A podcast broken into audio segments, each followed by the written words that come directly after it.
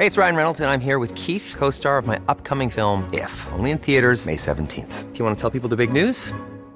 All right, I'll do it. Sign up now and you'll get unlimited for $15 a month in six months of Paramount Plus Essential Plan on us. Mintmobile.com slash switch. Upfront payment of $45 equivalent to $15 per month. Unlimited over 40 gigabytes per month. Face lower speeds. Videos at 480p. Active Mint customers by 531.24 get six months of Paramount Plus Essential Plan. Auto renews after six months. Offer ends May 31st, 2024. Separate Paramount Plus registration required. Terms and conditions apply if rated PG.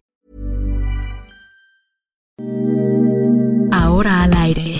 A la una, con Salvador García Soto. Un encuentro del diario que piensa joven con el análisis y la crítica. A la una, con Salvador García Soto.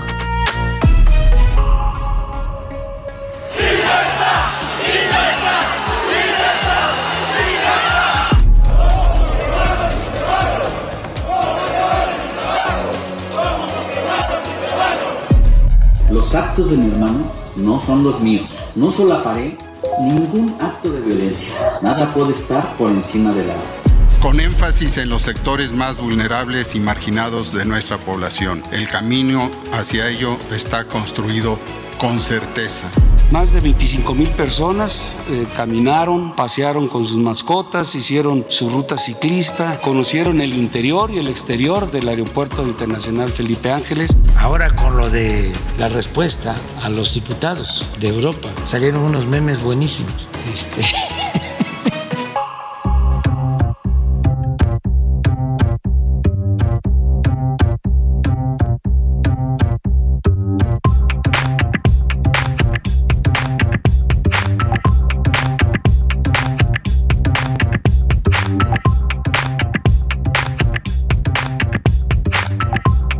Ya es la una de la tarde en punto en el centro de la República. Los saludamos con gusto. Comenzamos a esta hora del mediodía a la una. Este espacio informativo que hacemos para usted todos los días a esta hora del día. Aquí nos va a encontrar, aquí nos va a escuchar y a sintonizar en esta frecuencia en 98.5 de su FM para llevarle la mejor información, el mejor análisis, la crítica, entrevistas, historias, todo lo que está aconteciendo en México y en el mundo se lo vamos a tener aquí en A la Una lo más importante se lo vamos a destacar, analizar y a desmenuzar. Es un gusto de verdad que nos escuche y nos sintonice donde quiera que nos esté eh, pues, eh, eh, tomando esta transmisión, donde quiera que nos escuche en su casa, en la oficina, en el tránsito de su ciudad.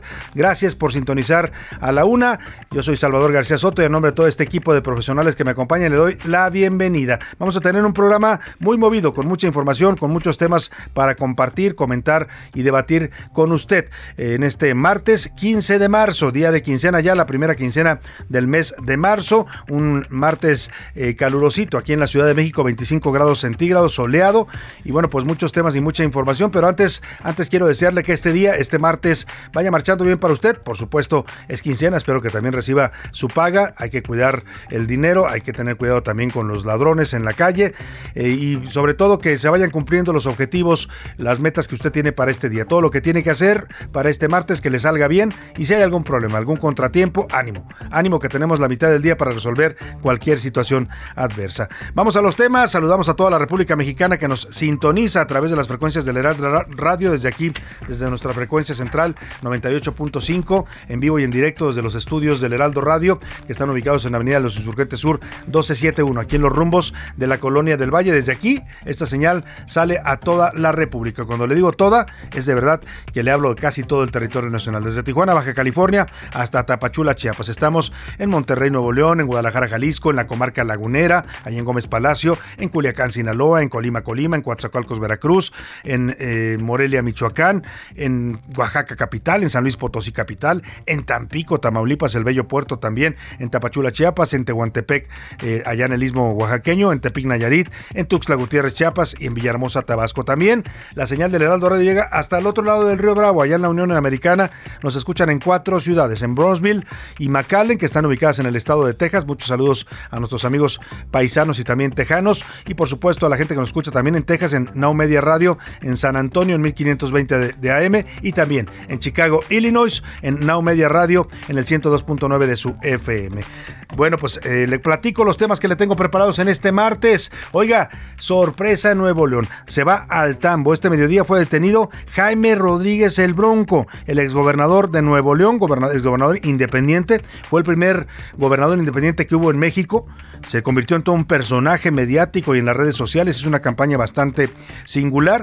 Bueno, pues acaba de ser detenido al filo de las 12 del día más o menos, un poco antes de las 12 se reportó la detención por parte de elementos de la Fiscalía General, bueno, de la Fiscalía de Justicia del Estado de Nuevo León, que lo detienen por delitos electorales y también por la utilización de las llamadas broncofirmas en aquel tema cuando él quería ser candidato a la presidencia y dejó por un, tiempo la gubernatura de Nuevo León. Voy a darle todo el contexto de esta detención y si hay algunas acusaciones más, ¿eh? porque también había una investigación en curso de malversación de fondos allá en Nuevo León durante la administración de Jaime Rodríguez el Bronco. Y Welcome to the United States. Deportaron a Estados Unidos, más bien lo deportaron a los Estados Unidos desde aquí, desde México, lo mandaron para allá a Juan Gerardo Treviño el Huevo, presunto líder del cártel de Noreste, porque es ciudadano estadounidense. Fue capturado la madrugada de ayer lunes en un operativo que desató pues la furia del cártel del Noreste que tomó eh, prácticamente sitió la ciudad de Nuevo Laredo con eh, bloqueos, con incendio de camiones, con un toque de queda que implementaron los narcotraficantes. Bueno, pues a este líder del cártel del Noreste ya lo mandaron a los Estados Unidos a eso vino ayer el señor Mallorca, ¿eh? esa es la realidad de lo que vino, a llevarse a este señor, al señor Juan Gerardo Treviño le hace el huevo y también seguramente pronto solicitarán la extradición del otro narcotraficante detenido, que fue el señor Jarquín, el líder del cártel Jalisco Nueva Generación en Colima. Nuevo escándalo, un escándalo que toca la puerta de la Secretaría de Educación Pública. Oiga, acaban de cancelar el programa de escuelas de tiempo completo que atendía a más de 3 millones de niños. El 70% de las escuelas que estaban de tiempo completo, donde a los niños les daban un horario de 6 a 8 horas, les daban clases extracurriculares, inglés, varias materias extracurriculares y además los alimentaban, les daban de comer, de desayunar y de comer, tenían dos comidas al día. El 70% eran escuelas indígenas y rurales, o sea, del campo, los niños más pobres, pues para que me entienda. Muchos de ellos era el primer alimento que recibían en la escuela. Lo cancelaron en la SEP porque no había presupuesto. Pero ¿sabe qué se compraron el año pasado en la SEP? En junio del año pasado, cubrebocas de 90 pesos cada uno para los funcionarios de la SEP. 90 millones de pesos gastaron en cubrebocas, para eso sí había dinero, pero no para las escuelas de tiempo completo. Lo voy a platicar todos los detalles de esto que hoy publicamos en las Serpientes Escaleras. Y en los deportes, es martes de Champions. Cristiano Ronaldo y el mexicano Héctor Herrera se juegan su permanencia en la Liga de Campeones. Hoy Manchester United contra Atlético de Madrid y también el Ajax de Holanda contra el Benfica de Portugal. Además, locura, locura de la agencia libre en la NFL. Hay tratos millonarios, hay competencia de pie y ya sabe usted, están buscando a los mejores jugadores para ficharlos allá en la Liga del Fútbol Americano de los Estados Unidos. Nos va a contar de todo esto Oscar Mota. Como ve, tenemos un programa bastante intenso, variado, con mucha información, con muchos temas y para que usted participe y sea parte de este espacio, porque siempre lo es, nos dé sus opiniones y comentarios y debatamos juntos los temas de la agenda pública, le hago las preguntas de este martes. Esta es la opinión de hoy. Le tengo tres temas. Hoy estamos de oferta aquí en la pregunta del día. Le tengo tres temas sobre la mesa. El primero, la Suprema Corte de Justicia ayer decidió revisar y entrarle al fondo del caso de esta denuncia del fiscal Alejandro Gersmanero contra su familia política, el cual, según llamadas eh, que fueron filtradas en las que se escuchaba la voz del fiscal, ha intentado manipular y operar este caso a su favor. ¿Cree usted que la Suprema Corte debe, en este caso que van a volver a elaborar un nuevo proyecto y van a decidir el tema de fondo, qué cree que deben hacer y decidir los ministros. Liberar cuanto antes a Alejandra Cuevas Morán y a la familia política del fiscal deben mantener a la, señora Alejandra Cuevas en la cárcel y también a la familia política mientras se define el nuevo proceso, o deben darle la razón al fiscal porque solamente quiere justicia para su hermano. ¿Qué piensa usted de ese tema? El segundo tema que le pongo esta tarde sobre la mesa, un juez de control en la Ciudad de México ayer suspendió de sus funciones a la alcaldesa de Cuauhtémoc, Sandra Cuevas, alcaldesa por el PRD. ¿Usted cree, bueno, esto después de que la acusan de haber retenido y, robado a cinco, a dos policías. Son cinco en total, pero ahora la están acusando de dos policías auxiliares solamente. Y detrás, bueno, hay todo tipo de señalamientos en este caso. Ella dice que es una persecución política. El gobierno de Claudia Sheinbaum dice que no, que ella abusó de estos policías. Yo le quiero preguntar, ¿usted qué piensa? Estas acciones en contra de la alcaldesa de Cuauhtémoc son un acto de justicia porque sí cometió un delito la señora Sandra Cuevas. Es una venganza política y es producto de las pugnas por el poder. Morena quiere controlar la alcaldía de Cuauhtémoc o es otro ataque interno en Morena, esta vez entre un pleito entre Sheinbaum y Monreal porque a Monreal lo acusan de haber apoyado la candidatura esta mujer, Sandra Cuevas. ¿Qué piensa de ese tema? Y el tercero, el tercero que le pongo sobre la mesa, aunque en México ya pues pareciera que la pandemia terminó, no es real porque todavía hay contagios y todavía hay muertes, pero digamos hemos tenido un, un descenso notorio en los casos, en las hospitalizaciones, en las muertes también han bajado. Entonces eso ha hecho que mucha gente ya se relaje. Estamos, dijo la Organización Panamericana de Salud, en un periodo de interpandemia. Es decir, no ha terminado la pandemia, pero sí estamos en un periodo de baja actividad de contagios, donde los casos y muertes se reducen. Pero, ¿qué cree? en otras partes del mundo, incluido por ejemplo China, que ya tenía la situación totalmente controlada, se acaban de disparar los casos. Los chinos tuvieron la semana pasada eh, brotes de hasta 300 mil nuevos casos de COVID en todo su territorio. Yo le quiero preguntar, ¿usted ¿Qué hace con este tema de ya una pandemia que ha disminuido, que está más tranquilo? Mucha gente ya anda relajada en la calle como si nada, se olvidó ya de las medidas sanitarias del cubrebocas. ¿Usted qué hace? Eh, ¿Continúa con cuidados sanitarios? Sí, sigo cuidándome porque la pandemia no ha terminado. No, ya no me cuido como antes, pero todavía guardo algunas medidas y de plano a mí ya me vale gorro, ando como si nada, ¿no? Porque también hay gente que ya anda en esa actitud. Los números para que nos marque y nos dé sus opiniones, 5518 41 51 99, se lo repito, 5518 41 51 99. Puede mandarnos mensajes de texto de voz, usted decídalo. Aquí lo que importa, importa mucho, es que su opinión cuenta y sale al aire. Vámonos al resumen de noticias, porque esto, como el martes y como la quincena de marzo, ya comenzó. Tropiezo. Los precios del petróleo cayeron a su nivel más bajo en casi tres semanas luego de que Rusia se declarara a favor de que el acuerdo nuclear con Irán se reanude lo antes posible. Enfermas. La Secretaría del Medio Ambiente de la Ciudad de México continuará con el retiro de palmeras enfermas en las alcaldías Benito Juárez, Cuauhtémoc, Coyoacán y Miguel Hidalgo. Carísimo. Los precios de la varilla en México se dispararon hasta 20.8% debido a los efectos de la invasión de Rusia a Ucrania. Adiós. El exdiputado local del PAN Francisco Solís Peón, conocido también como Pancho Cachondo o el Diputable, murió a la edad de 54 años. Otra vez. El Congreso peruano aprobó iniciar un proceso de juicio político contra Pedro Castillo, una medida promovida por la oposición que busca por segunda vez en menos de cuatro meses la destitución del mandatario. Una de la tarde con 12 minutos. Vamos a la información en este martes, un martes movido. Le platico. Y vaya movido, sobre todo para Jaime Rodríguez el Bronco. La Fiscalía Especializada en Delitos Electorales de Nuevo León detuvo hoy al exgobernador de ese estado, Jaime Rodríguez Calderón, mejor conocido como el Bronco, por el presunto desvío de recursos públicos. Hechos relacionados con las llamadas broncofirmas, la recolección de firmas que realizó en su precampaña presidencial en 2018, lo acusan de haber utilizado recursos públicos del Estado para hacer esta recolecta o esta recolección de campañas con el desvío de recursos humanos y materiales. También habría empleado tiempo, trabajadores y recursos para conseguir estas firmas. Es una acusación que lleva ya tres años, que había sido incluso ya eh, pues eh, procesada por el Congreso local, pero por alguna razón nunca procedieron en contra del Bronco. Hoy que ya no está, me refiero a mientras estaba en el cargo, ahora que ya no está en el poder, pues se ejecuta esta orden de aprehensión. Vamos contigo, Daniela García, allá en Monterrey, para que nos cuentes cómo se ha dado esta noticia y sobre todo qué reacciones hay en el Estado ante esta detención sorpresiva del exgobernador Jaime Rodríguez el Bronco. Buenas tardes, Daniela, te saludo.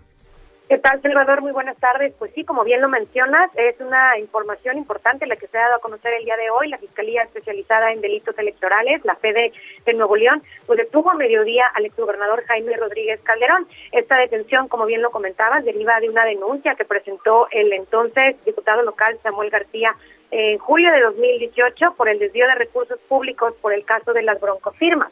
Este caso donde pues el exgobernador habría utilizado recursos públicos, materiales y humanos del centro del eh, órgano estatal para obtener las firmas necesarias para contender como candidato independiente a la presidencia del país en el 2018. El gobernador, eh, el gobernador Jaime Rodríguez Calderón, pues hoy fue detenido a poco antes del mediodía en una carretera al sur del estado mientras circulaba con sus escoltas, que pues tiene derecho al ser el exmandatario de este estado. De hecho, lo que ha trascendido es que fue incluso una de las mismas escoltas quien detuvo al, al exgobernador Jaime Rodríguez Calderón, quien de hecho, pues se comenta, aceptó ser detenido, no puso ninguna resistencia y fue trasladado al penal 2 de Apodaca, que de hecho eh, la última actualización que tenemos, Salvador, es que está ingresando en este momento a este penal eh, que se encuentra en el municipio de Apodaca. En esta detención, pues participó, como te comentaba, la Fiscalía Especializada en Delitos Electorales, pero también estuvo participando la Agencia Estatal de Investigaciones y también, pues se ha comentado que habría participado la Fiscalía General de la República en esta detención que se dio en el municipio de General Terán, aproximadamente a una hora y media del primer cuadro de la ciudad de Monterrey. Y bueno, mencionabas reacciones, hay bastante, Salvador. La ciudadanía obviamente está reaccionando, pero más allá de eso, pues tenemos reacciones eh, oficiales. El gobernador Samuel García ya publicó en su cuenta de Instagram presumiendo sobre esta captura. Comentaba, cuatro años y cuatro meses tardamos, pero al fin lo logramos y estaba hablando de las broncofirmas y menciona también Nuevo León incorruptible. Rescató también en sus redes sociales pues un video de una declaración que dio el domingo en la rueda de prensa del Nuevo León Informa, donde hacía mención a que en el Estado no van a soportar la corrupción ni personas que pues, eh, tengan enriquecimiento ilícito al hacer uso de los recursos públicos del Estado de Nuevo León. Y bueno, pues sobre la actualización que tenemos en este momento, eh, hay que mencionarlo, está entrando apenas al penal 2 de Apodaca, seguramente en algunos momentos más durante este espacio informativo tendremos más actualizaciones de qué es lo que está sucediendo. Sabemos que se está hablando de este tema de las broncofirmas, pero ha trascendido que también estarían hablando de enriquecimiento ilícito, así que estaremos actualizando más adelante sobre Vamos a estar muy pendientes, Daniela, porque bien lo dices, había, además de este caso de las broncofirmas, había expedientes que estaban siendo integrados por desvíos en el Iste León y en el sistema de agua potable de Monterrey se hablaba hasta de 8 mil millones de pesos, según información que habíamos publicado hace unos días en las serpientes y escaleras. Es que vamos a muy atentos para ver cuáles son las acusaciones y los delitos que le van a imputar al señor Jaime Rodríguez el Bronco. Eh, seguimos en contacto contigo, Daniela. Cualquier cosa que suceda sobre esta noticia, estamos en, eh, contacto. Estaremos muy pendientes, Salvador. muy buenas tardes. Muchas gracias. Ahí te estaremos buscando, Daniela García, allá en Monterrey, Nuevo León. Y hacemos contacto también a la Sultana del Norte con uno de los periodistas más informados a nivel nacional, pero por supuesto también de los temas de la política regiomontana. Hablo de Ramón Alberto Garza, periodista y director de Código Magenta. ¿Cómo estás, querido Ramón? Muy buenas tardes. Mi queridísimo Salvador, ¿cómo estás? Pues aquí con la sorpresa del día. ¿Te sorprende, Ramón? ¿Te sorprendió la detención del Bronco? Sí. La verdad, la verdad sí, no no pensaba que fuera a ser tan pronto, no hubo ninguna filtración, quienes superaron esta acción fue una acción bastante bien concertada porque no hubo ninguna filtración, apenas llegaron a filtrar unos minutos antes de que sea la detención, por tanto, pues eh, sí, sacude al mundo político, no solamente de Nuevo León, sino de todo el país, eh, recordemos que, que esto, esto se desató, Salvador, eh, con eh, denunciamos en Código Magenta hace cuatro años, aquí fue la primicia, sí. la compañía, la empresa esta, ATAR, que la, la, Unidad de Inteligencia Financiera de Santiago Nieto estaba investigando y que vi y que produjo un reportaje nuestro llamado las narcofirmas del Bronco, es decir, las empresas, las electorales que había dineros oscuros que estaban manejando en un complejo de, entramado de toma de dinero para financiar su campaña a la presidencia. Ese tema, dicho sea de paso, hay que reconocerlo, Samuel García desde entonces andaba detrás de esto. Él fue el que denunció y el que aportó muchas de esas informaciones a la Unidad de Inteligencia Financiera de Santiago Nieto y se pudo armar un tinglado completo en donde venían, de qué empresas, en qué empresas se lavaba el dinero que se extraía del área de Nuevo León para que fuera limpiado y entrar a la campaña a pagar toda la gente, primero de esas, de esas firmas, de las broncofirmas, que, que con la que le permitieron al Bronco primero ser candidato independiente a la presidencia de la República, y segundo, lo que vendría después, que sería todo el entramado de los personajes que fueron utilizados, eh, funcionarios de alto nivel y de nivel medio del gobierno de Nuevo León, sí, centenares de ellos, vamos a ver qué va a pasar, inclusive, fíjate, Salvador, en la lista está el, el actual tesorero, Carlos Garza. Claro, que, sigue, sigue en el gobierno de Samuel García, es el mismo que estaba con Jaime Rodríguez. Así es, esa es una de las grandes incógnitas de este momento, ¿qué va a pasar con Carlos Garza, quien está de una u otra manera señalado e involucrado en esto que le están fincando a Jaime Rodríguez el Bronco. Pues fuerte el asunto, Ramón Alberto. Pensaba yo, eh, eh, la gente suele decir cuando vemos, eh, hemos tenido alternancia en México con varios partidos y suele decir, todos terminan siendo lo mismo, todo, hay corrupción en todos los partidos que gobiernan, pero estamos hablando de un gobernador independiente, el primero que hubo en México y ahora también está en la cárcel. Pues sí, fue muy independiente para meter la mano donde sea y tenemos que recordar, Salvador, en aquella famosa en aquella famosa comparecencia, en aquel famoso este debate presidencial, donde el Bronco dijo públicamente que si él era corrupto, que le cortaran la mano, pues vamos a ver cuál es la que va a elegir. Ahora, me, acorda, me estaba acordando de este audio, por ahí te lo voy a poner, Ramón Alberto, porque el día que toma posesión Samuel García y dice que van a ir a, investigar todo lo que pasó en la administración anterior, eh, le preguntan al Bronco saliendo de la, de la toma de posesión qué pensaba de este comentario del nuevo gobernador y dice esto que vamos a escuchar, Ramón Alberto. ¿Te parece? Adelante. A Mariana, gracias por estar aquí, fiscal fiscales, ambos, no, tres fiscales tenemos aquí. No me vayan a andar buscando. ¿eh? Yo solito me entrego, como dice, ríndete Juan Menchaca, ¿no? Como dice la canción. Yo solito me entrego, pues no se entregó, pero sí lo agarraron. Pues no, sí lo agarraron, lo agarraron por sorpresa, ¿eh? Lo agarraron en serio por sorpresa. Ya había, había indicios, pero pero que eso podía ocurrir muy mucho más adelante, Salvador, porque acuérdate que esta semana eh, fueron congeladas las cuentas de dos funcionarios públicos, dos secretarios del gobierno del Bronco, eh, eh, que básicamente se les comprobó eh, ilícito la exsecretaria de Educación, ¿sí?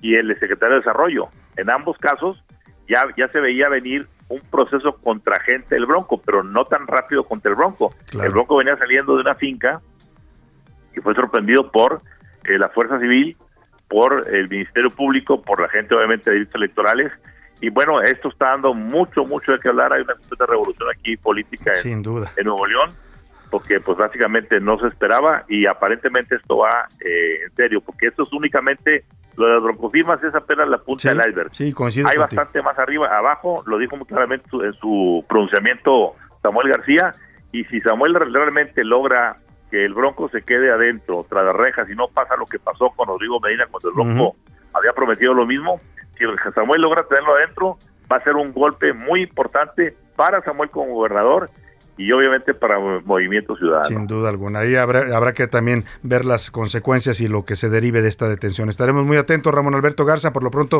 te agradecemos tu análisis a bote pronto de este caso allá en Nuevo León.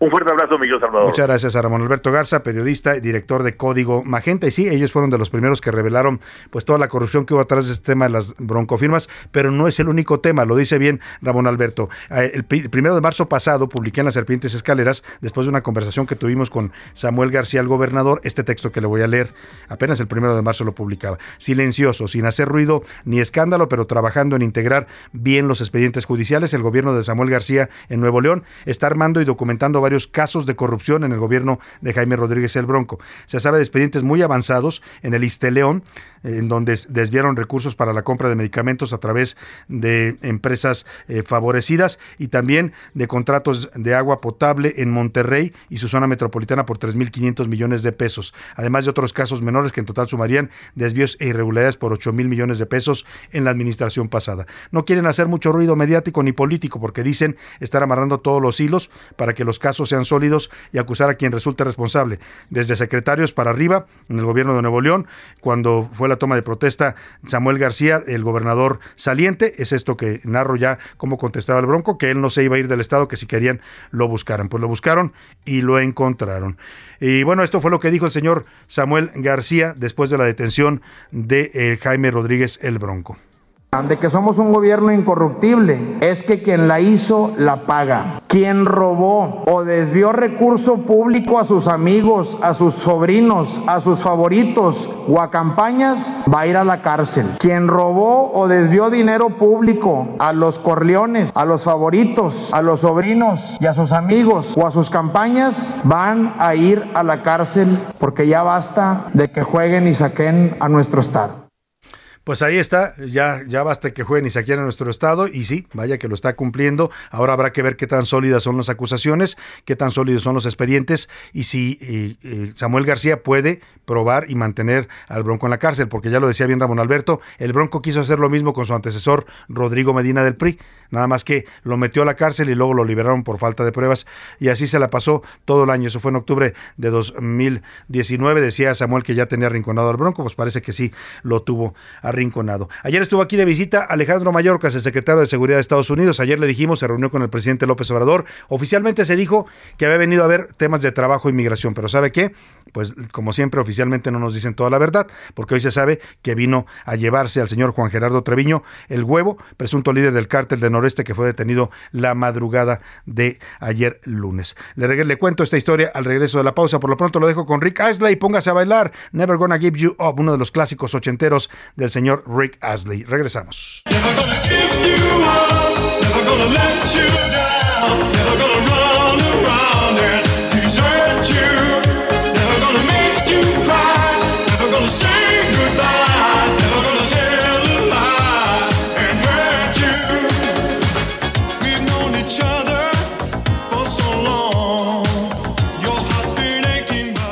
Escuchas a la una con Salvador García Soto. En un momento regresamos.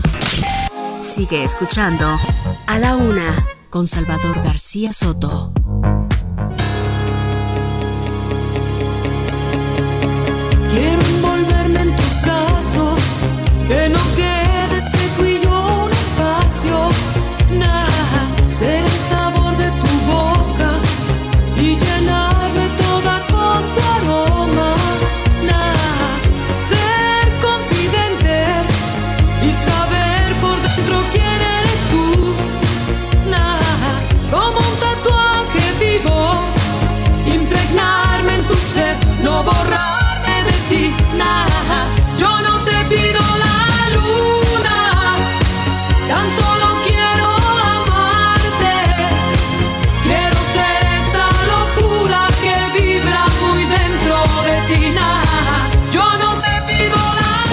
La tarde con 31 minutos y si hablamos de música de los 80 no solo vamos a hablar de pop y de rock en inglés y en español, sino también tenemos que hablar de las baladas, ¿no? Las baladas románticas que en México eran parte de lo que, que también con lo que crecimos esa generación y esta voz es indispensable en esa época, Daniela Romo, Yo no te pido la luna, una canción italiana que Daniela Romo convirtió en un éxito en todo Latinoamérica en 1984. La mujer de la larga cabellera, una mujer que impresionaba por su largo cabello, pero también por su carisma y talento en el escenario y por su voz. Escuchemos un poco más de Daniela Romo y seguimos con usted. Yo no te pido la luna, ah, solo quiero entregarme para siempre a ti.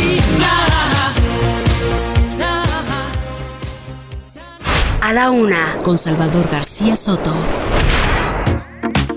Una de la tarde con 31 minutos. Y bueno, ayer le decíamos durante la visita del señor Alejandro Mayorca, secretario de Seguridad de los Estados Unidos, que ya nos enteraríamos. Ese tipo de visitas, sobre todo cuando se trata de la relación México-Estados Unidos, sobre todo cuando son así de sorpresivas y rápidas, ¿no? Y al nivel que se dio, porque llegó, lo recibió el canciller Marcelo Ebrard, luego lo recibió en Palacio el presidente López Obrador, tenía que ver algo muy gordo detrás, ¿no? Y lo que se dijo oficialmente, no, hombre, hablaron de temas de migración, de temas de trabajo. Yo me pregunto qué tiene que ver con trabajo el señor de la seguridad del país más poderoso del mundo, ¿no? O con la migración la puedo entender porque es un fenómeno que roza también el tema de la seguridad. El fondo del asunto ya salió, como dicen por ahí, ya salió el peine, ¿no? No fue casualidad que el señor Mallorca llegara justo unas horas después de que detuvieron a dos objetivos fuertes del narcotráfico, a dos eh, capos, se les puede llamar así por el nivel que tenían en las organizaciones delictivas a las que pertenecían. Primero fue la detención del señor Miguel Jarquín, eh, alias el Chaparrito, en jefe de plaza del cártel Jalisco Nueva Generación en Colima, uno de los hombres más cercanos a Nemesio Rodríguez el Mencho, y que operaba nada más y nada menos, ya le decía ayer, en la zona del puerto de Manzanillo. ¿Por qué es estratégico el muerto del puerto de Manzanillo? Ayer se lo explicaba, porque ahí llegan vía barco la mayoría de las sustancias químicas, precursores químicos que se utilizan, que utilizan los grupos del crimen organizado para fabricar las drogas sintéticas. También se usan para hacer medicamentos, muchos de los que consumimos para curar enfermedades, pero esas mismas sustancias llegan de contrabando de manera ilegal y se usan para hacer metanfetaminas, eh, drogas sintéticas, eh, cristal eh, y por supuesto el fentanilo, que es lo que ahora preocupa más y hay una emergencia nacional en los Estados Unidos por muertes de fentanilo. Ese fue primero la detención allá en Zapopan, Jalisco, lo detuvieron el domingo.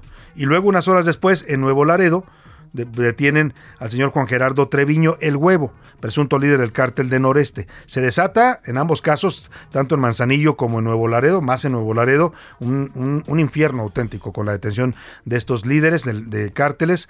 Eh, hay bloqueos, hay, hay toque de queda, hay balaceras, hay todo lo que usted se pueda imaginar. Y bueno, el contexto ya salió. El señor eh, Mallorcas vino pues a pedir la entrega inmediata, no sé si de los dos, por lo pronto ya se llevó a uno, que es el señor Juan Gerardo Treviño, porque él tiene doble nacionalidad.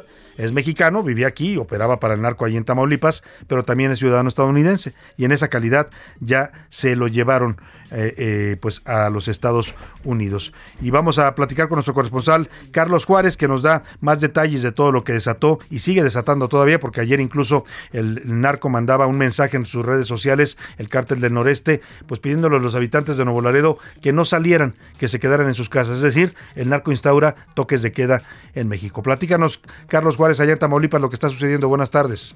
Hola, ¿qué tal Salvador? Muy buenas tardes, qué gusto saludarte. Te comento que Juan Gerardo Treviño Chávez, alias El Huevo, fue extraditado a los Estados Unidos luego de que fue detenido el lunes 13 de marzo en la ciudad de Nuevo Tamaulipas. Me reportaron que el líder del cártel del noreste llegó a los primeros minutos de este martes 15 de marzo a Tijuana en un avión federal. Ahí fue entregado a las autoridades estadounidenses durante un fuerte operativo de seguridad por parte del gobierno de México. Se dio a conocer que la entrega de El Huevo se llevó a cabo en el cruce fronterizo de Tijuana, Baja California, en el puente con el que conecta con San Diego, California.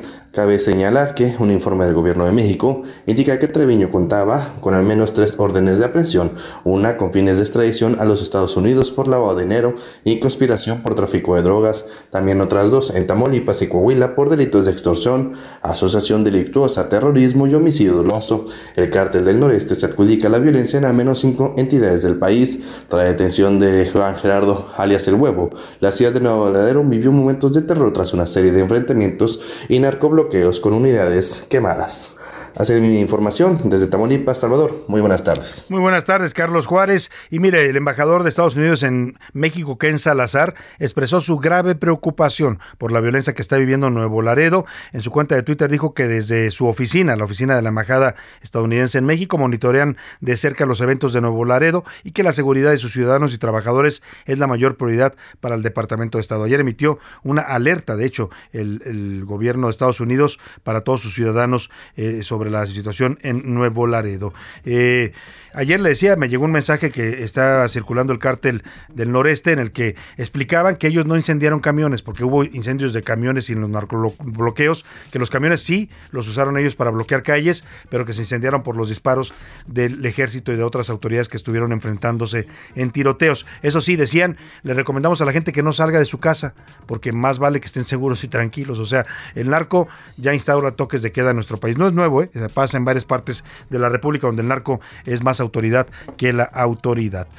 Vamos rápidamente a otro tema importante. Le platico lo que pues eh, eh, hoy publicamos en las Serpientes Escaleras y también es una nota que le produjimos aquí en A la Una. Básicamente se trata de esto, la contradicción, eh, pues le podría llamar de otra forma, ¿no? Y GES de lo que usted quiera, en la CEP acaban de cancelar el programa de escuelas de tiempo completo. Ya ha habido todo un debate nacional sobre eso, un programa que era exitoso, que había sido calificado positivamente por el Coneval, por la UNICEF, por la UNESCO, por la OCDE, por la propia CEP. Tenía evaluaciones que decían que era un programa que estaba ayudando a que los niños de, más, de zonas más marginadas subieran su nivel académico. Había registros de cómo habían mejorado sus calificaciones y su desempeño en matemáticas, en español, a partir de que iban a escuelas de horarios extendidos hasta seis u ocho horas, ahí les daban de comer, los daban desayuno y comida y además tenían actividades extracurriculares. Bueno, pues ese programa lo cancelaron porque ahora van a usar ese dinero, dicen, para dárselo a los padres de familia en los comités estos que crearon de las escuelas nuestra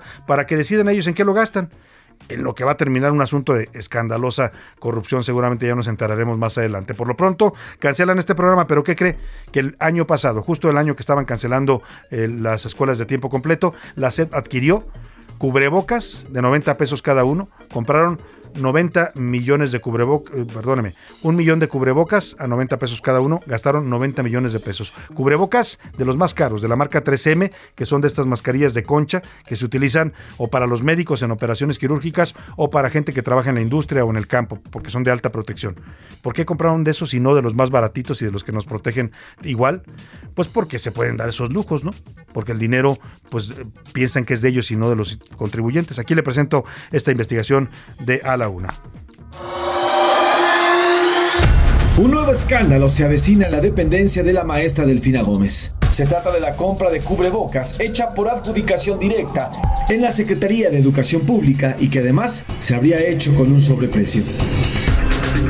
Según evidencia García Soto este martes en sus serpientes y escaleras, la SEP compró en 2021 un millón de cubrebocas de la marca 3M, modelo 1860, en forma de concha y con un 99% de eficacia en la filtración bacteriana, un tipo de mascarilla o respirador que por sus características de eficiencia y comodidad es recomendado para el uso de centros de salud. La compra se hizo el mismo año en que la Secretaría canceló el presupuesto para las escuelas de tiempo completo. Según el contrato CG arroba diagonal 009 diagonal 2021 en poder de a la una, el 17 de junio del año pasado, la SEP pagó un total de 77.59 pesos masiva por cada uno de los cubrebocas a la empresa DM Grupo Exportador SADCB. Dichos accesorios no fueron adquiridos siquiera por la Secretaría de Salud y otros institutos como el IMSS o el ISTE. Por si fuera poco, el costo promedio del cubrebocas en plataformas como Amazon es de 30 pesos, es decir, una tercera parte del precio que pagó la dependencia de Delfina.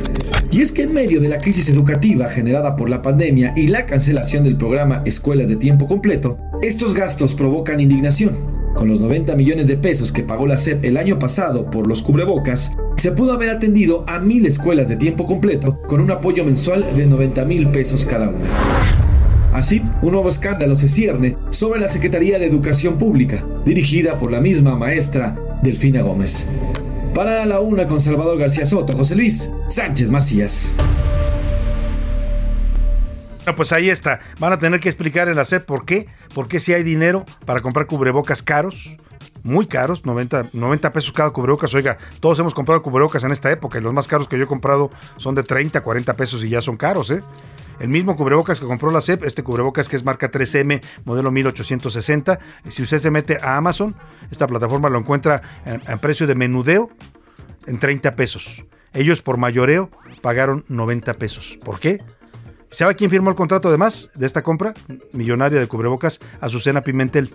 Sí, Azucena Pimentel, que hoy es la directora de la Fundación arroba Prende MX de la CEP que antes fue la productora del noticiero de Carlos Loret en Televisa y que estuvo acusada de ser parte del montaje, aquel montaje donde detuvieron a Florence Cassés y, al señor Vallarta, el presunto secuestrador, eh, que presentaron como si fuera un hecho en vivo y que fue un montaje orquestado por Genaro García Luna y el noticiero entonces de Carlos Loret. A esa mujer es la que firma el contrato y autorizó esta compra, que además leí el contrato completo porque lo tenemos, la copia, y nunca dice para qué son los cubrebocas, nunca dice son para dárselos a maestros, son para dárselos a trabajadores, son para los alumnos de la SEP. Nunca mencionan. ¿Qué hicieron con esos cubrebocas? Pues vaya usted a saber, porque en el contrato, donde debiera decir cuál es el objetivo de esta compra, nunca lo explican. Bueno, pues ahí está el tema que tendrán que aclarar en la SEP. Vamos a otro caso también bastante polémico. El día de ayer el Tribunal Superior de Justicia en la Ciudad de México le notificó ya al Congreso local que Sandra Cuevas, la alcaldesa de Cuauhtémoc, queda suspendida de sus actividades y de su cargo, como aquí se lo informamos ayer. Quien queda al frente de la alcaldía de Cuauhtémoc en este momento es el director general de gobierno Guadalupe Medina. La funcionaria no puede salir del país, está suspendida en sus actividades de alcaldesa hasta el próximo jueves y tiene que también acudir. El jueves va a haber una nueva audiencia de este caso, la acusan de abuso y robo a dos policías auxiliares de la Ciudad de México y él no también tiene que acudir al firmar al reclusorio. Ayer en las noticias de la noche conversamos con Sandra Cuevas, la alcaldesa suspendida. Ella insiste en que esta es una persecución política del gobierno de Claudia Sheinbaum que está atacando así a la oposición Dice usted que es una persecución política, pero el juez sostiene, bueno, la acusación que le hace al gobierno de la ciudad es que usted abusó de estos dos policías auxiliares. Yo no he rendido declaración alguna ni tampoco se han hecho una valoración de las pruebas que ya presenté el pasado 11 de marzo ante la autoridad competente, ingresé un USB con los videos en donde se van a desvirtuar muchas de las declaraciones falsas que hicieron cinco policías. Yo estoy tranquila, estoy confiada. El día jueves hay una siguiente audiencia, la cual debemos atender. Sin embargo, si quiero dejar claro que me parece que la jueza el día de hoy se excedió en las medidas cautelares como si estuvieran tratando con una delincuente. Me dicen o me acusan de robo, me acusaron también de violencia, de agresiones físicas. Me acusaron en su momento, salió Ulises Lara, vocero de la Fiscalía, en donde me acusaban de privación de la libertad y al final, como no les iba a, cuadrar, como no iba a dar ese delito, pues lo quitaron. Solamente ahora me acusan por robo con violencia y abuso de autoridad, así como discriminación. Le escuché decir que teme que la quieran mandar a prisión preventiva. ¿Por qué sostiene usted? ¿Por qué tiene este temor? Y le pregunto, ¿por qué también habla de una persecución política? La preocupación que tienen tanto los abogados como las personas más allegadas a mí, es que si se atrevieron a hacer esto el día de hoy, pues seguramente en la próxima audiencia, con el mínimo de indicios, ellos van a querer vincular a proceso. Y entonces eso lograría para Claudia Sheinbaum, quien fue la que orquestó todo este montaje, pues en un corto plazo poder ante el Congreso de la Ciudad de México proponer una terna con nuevos candidatos a la alcaldía, pero estos candidatos serían solamente de Morena y es así como recuperarían la alcaldía Cuauhtémoc. El pago político que podría pagar Claudia Sheinbaum, pues yo considero que no sería tan grande como el recuperar Ajá. una de las demarcaciones más importantes que tiene el Claro. país y la Ciudad de Sin México. duda. El ataque en su contra, esta persecución política que usted dice, es por su relación con Ricardo Monreal. El doctor Ricardo Monreal es un político de altura, no es una política como Claudia Sheinbaum Pardo que le quedó muy grande la jefatura de gobierno. Pues ahí está la eh, alcaldesa suspendida Sandra Cuevas. Ella insiste que todo esto está hecho por motivos políticos, que se excedieron la jueza en las medidas cautelares. Eh, hay una investigación y hay acusaciones directas que realiza la Fiscalía de Justicia de la Ciudad de México. Precisamente para conocer cuáles son estas acusaciones, hago contacto con Ulises Lara, vocero de la Fiscalía General de Justicia de la Ciudad de México. Ulises, ¿cómo está? Muy buenas tardes, gusto en saludarlo.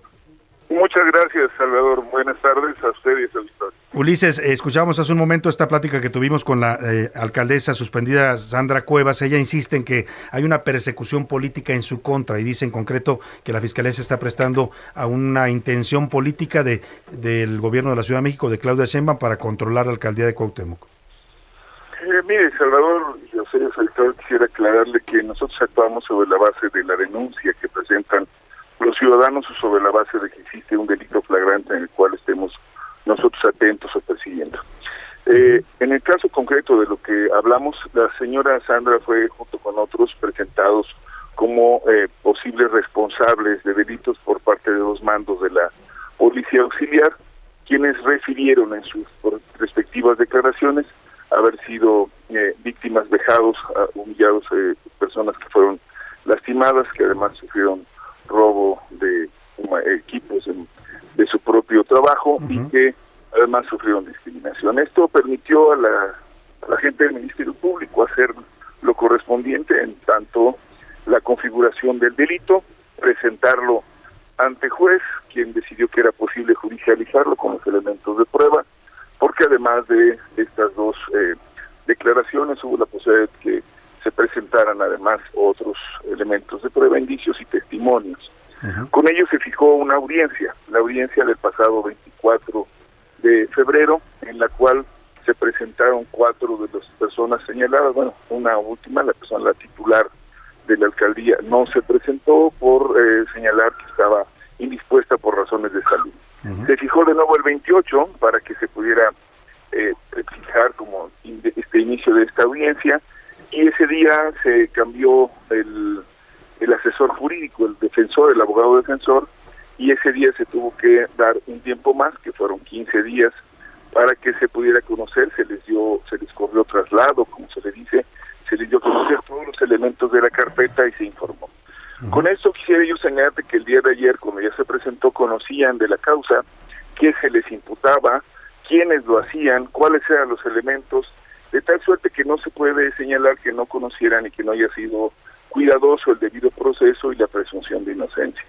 Es hasta el día de ayer que se hace esta audiencia, que se generan esos elementos que también por parte de la defensa se presentan otros argumentos que deben de ser conocidos y dados a, a la parte que está haciendo las imputaciones, en este caso el propio agente del Ministerio Público, y se determina que sea la sesión del jueves, donde ya se determine si hay vinculación o no Al a proceso. proceso.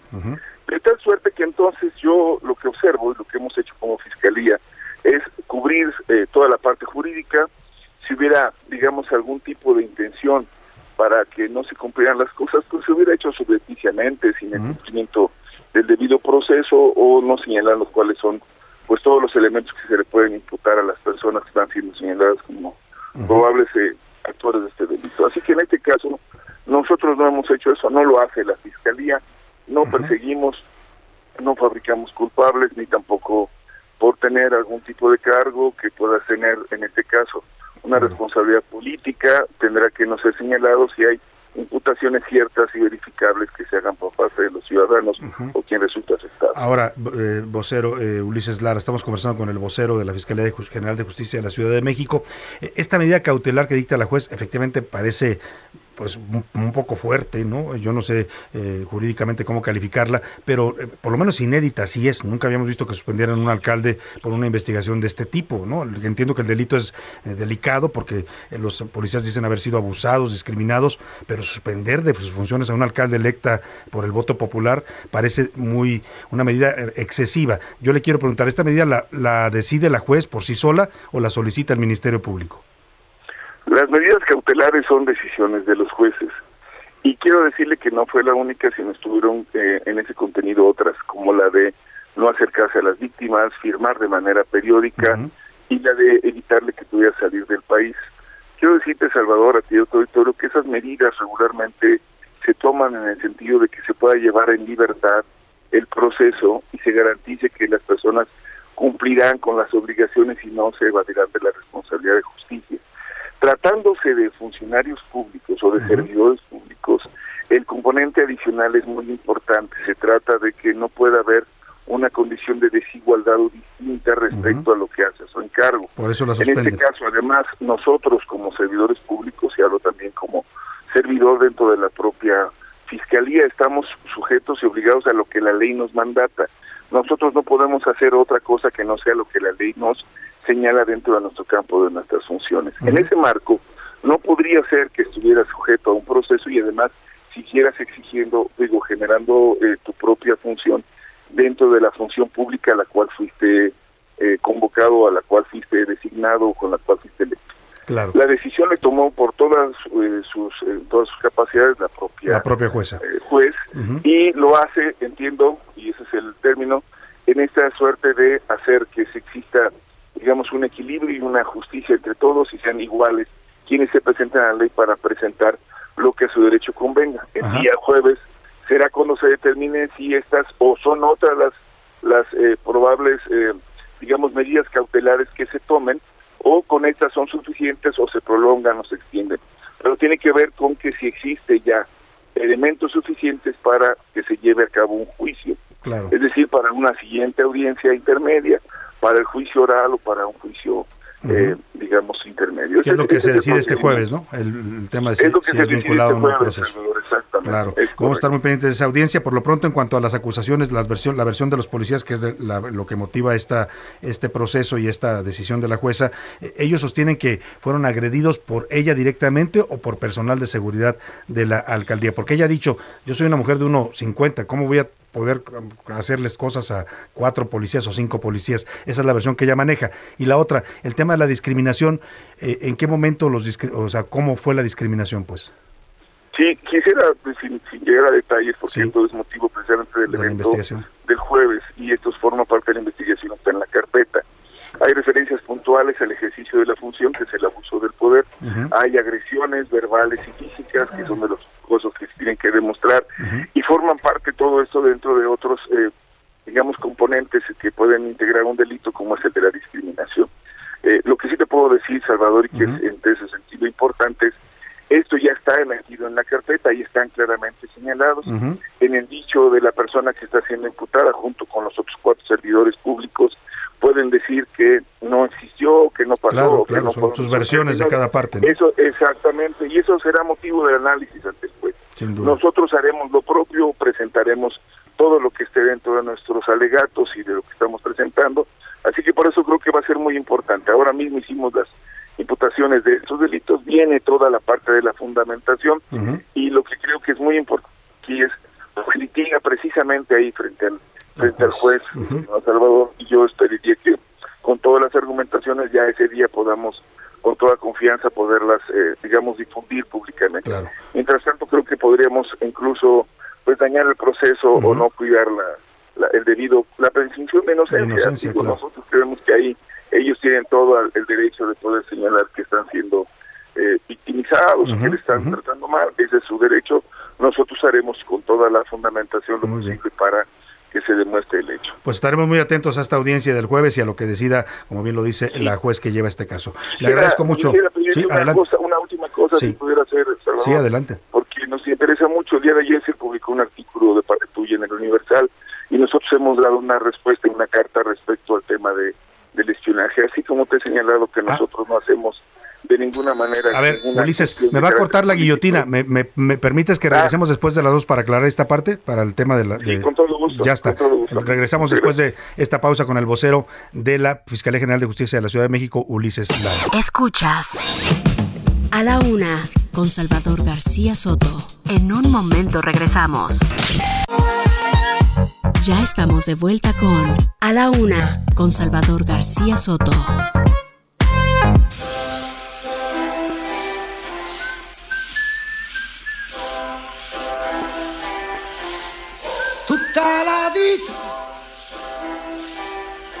Questo orribile rumore, su e giù nel mezzo delle scale, le spalle contro quella porta. Tutta la vita. Ya son las 2 de la tarde en punto en el centro de la República y los saludamos con gusto. Comenzamos a esta hora la segunda hora de A la Una. Vamos a la segunda parte de este espacio informativo con muchos temas, todavía mucha información, entrevistas, noticias, historias de este día, crítica, análisis, todo lo que le tenemos preparado para esta segunda parte. Hemos arrancado la segunda hora con Lucho Dala y esta canción que se llama Tutta la Vita, la conocimos en México, fue un éxito en 1984 a nivel internacional. Aquí hubo versiones muy exitosas de Emanuel, una de ellas, otra de Franco, también eh, hizo su propia versión en español. Y bueno, esta es la original, Lucho Dala con Tuta la Vita. Escuchamos un poco más de él y ahora seguimos con más información aquí en A la Una. La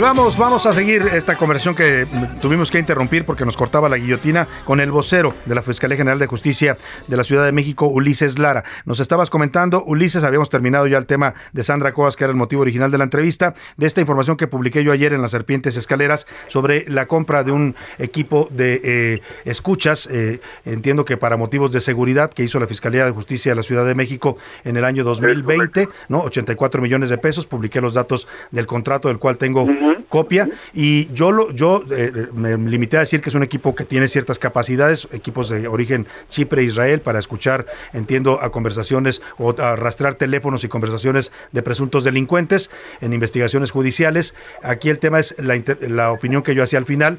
Eh, yo decía que como una mera especulación que se maneja en el ambiente político, eh, que si este tema no estaba relacionado con las escuchas al fiscal Germanero. Escucho tu versión que dices ya hicieron oficial en una carta. Muchísimas gracias. Pues solamente eso y agradecer la oportunidad, eh, Salvador. Sí. Eh, sí, en efecto tenemos equipos y todo lo que hacemos en esa materia está previamente autorizado por orden judicial. Eh, las escuchas se han convertido sin duda en una herramienta sustantiva para la investigación de los policías y ha servido en muchos de los casos para también la localización de personas desaparecidas y de cualquier otra comisión de delitos que pudiera estar relacionado con temas como extorsión y desde luego pues algunos como el crimen organizado. Eh, todas nuestras acciones han estado debidamente fundadas y motivadas en derecho y hemos hecho lo necesario para que sean también autorizadas por la propia orden judicial, ninguna fuera de carácter de este carácter, digamos, ninguna extrajudicial. Y decirte que sí estamos en esta en esta tarea, es por eso que lo queríamos nosotros señalar un poco para atender al tema de la especulación. no la hemos utilizado para ninguna razón política, desde luego para ninguna otra que no sea previa autorización de juez.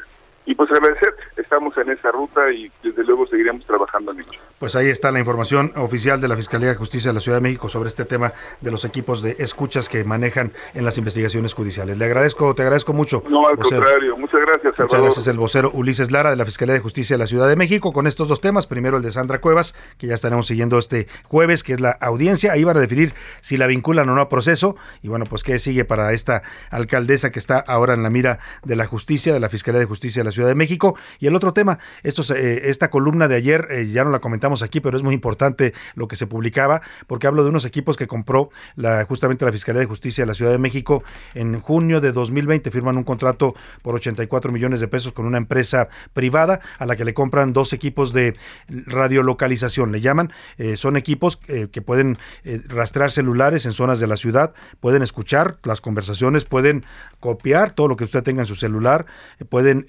eh, hasta adquirir sus contraseñas, pero lo que nos dice el vocero, todo esto es con fines de, seguridad. ¿eh? Nunca dije yo otra cosa en la columna, salvo una pregunta al final de si esto no tenía vinculación con el caso del espionaje a Gers Manero, como algunos sugieren, ¿no? que hablan del vínculo político entre Julio Scherer y Claudia Sheinbaum, pero era una mera especulación, una mera pregunta que se maneja en los corrillos políticos, así lo comenté. Lo que relaté fue las características de este equipo, que efectivamente es de última tecnología, son equipos marca Berin, de origen israelí y Chipre, los compraron legalmente, el contrato se hizo por adjudicación directa y se usan para las investigaciones de la Policía de Investigación de la Fiscalía de Justicia de la Ciudad de México. Lo que nos aclara el vocero es si existen los equipos, si se usan, si tienen las características que mencionamos, porque además tomamos toda la información del contrato oficial del cual tenemos una copia, pero dice él, no tenemos nada que ver con espionaje político, ni mucho menos con el caso del fiscal Gersmanero, que fue gravemente espiado en sus conversaciones telefónicas. Ahí dejamos estos temas y vámonos rápidamente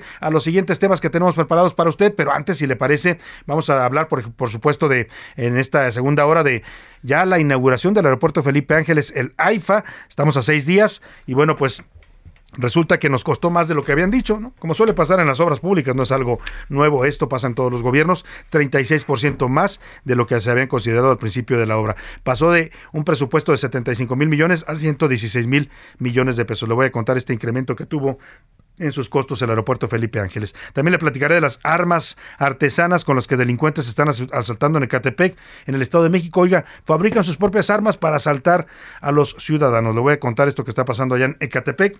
Vamos a conversar también con el senador Ricardo Monreal, presidente de la Jucopo, en el Senado, justamente hoy, hoy comparece el señor Alejandro Gersmanero ante este órgano de gobierno del Senado de la República para hablar de este tema de las conversaciones, el espionaje y lo que ahí se reveló. En el entretenimiento, Priscila Reyes nos va a actualizar sobre el caso de la familia Fernández. Ayer se estrenó la serie El último rey en Televisa, a pesar de las amenazas pesares, jurídicas y de sí. todos los pesares. Ya están conmigo aquí, como siempre, a esta hora del día, José Luis Sánchez y Priscila Reyes. Ya los escuchó usted. ¿Cómo están? Bienvenidos, Priscila. Muy buenas tardes a todos, ¿cómo están? Querido Jay, queridos escuchas, un fuerte abrazo. José Luis Sánchez. Salvador García Soto, Priscila Reyes, ¿cómo estás, Pris? Bonita tarde a todas y a todos en este martes caluroso, rico de quincena.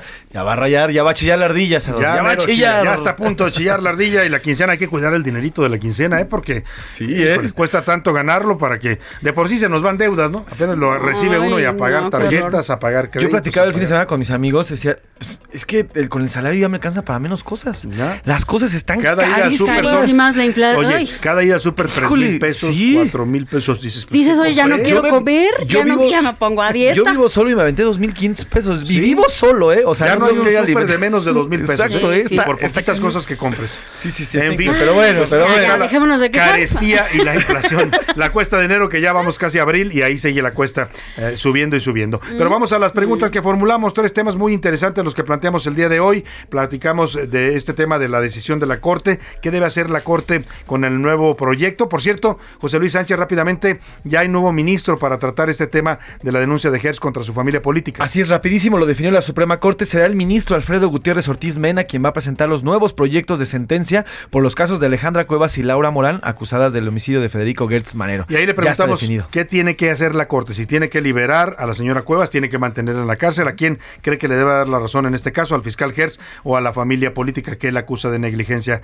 criminal en la muerte de su hermano. Ese fue un tema, los otros dos, José Luis. El segundo tema fue el caso de Sandra Cuevas, la alcaldesa suspendida de la, de la alcaldía Cuauhtémoc. Ya platicamos este tema en- hace ratito con el vocero de la fiscalía sobre este tema. Y el tercero, aunque pareciera que la pandemia ya se terminó, pues no es así. Estamos en un, en un término que le llaman interpandémico. Sí, aunque muchos piensan que ya es China libre, ¿no? Sí. Ya puedes Término andar medio. sin cubrebocas y puedes andar haciendo lo que quieras en estos en estos días. Y hay estados donde ya no es obligatorio en espacios públicos como Nuevo León y, Van- y- y Nayarit. No, ya también se sumó Coahuila. Ya también se son tres estados en. México con el que usted ya no tiene que usar cubrebocas en espacios abiertos. En espacios cerrados todavía lo pide. Exactamente.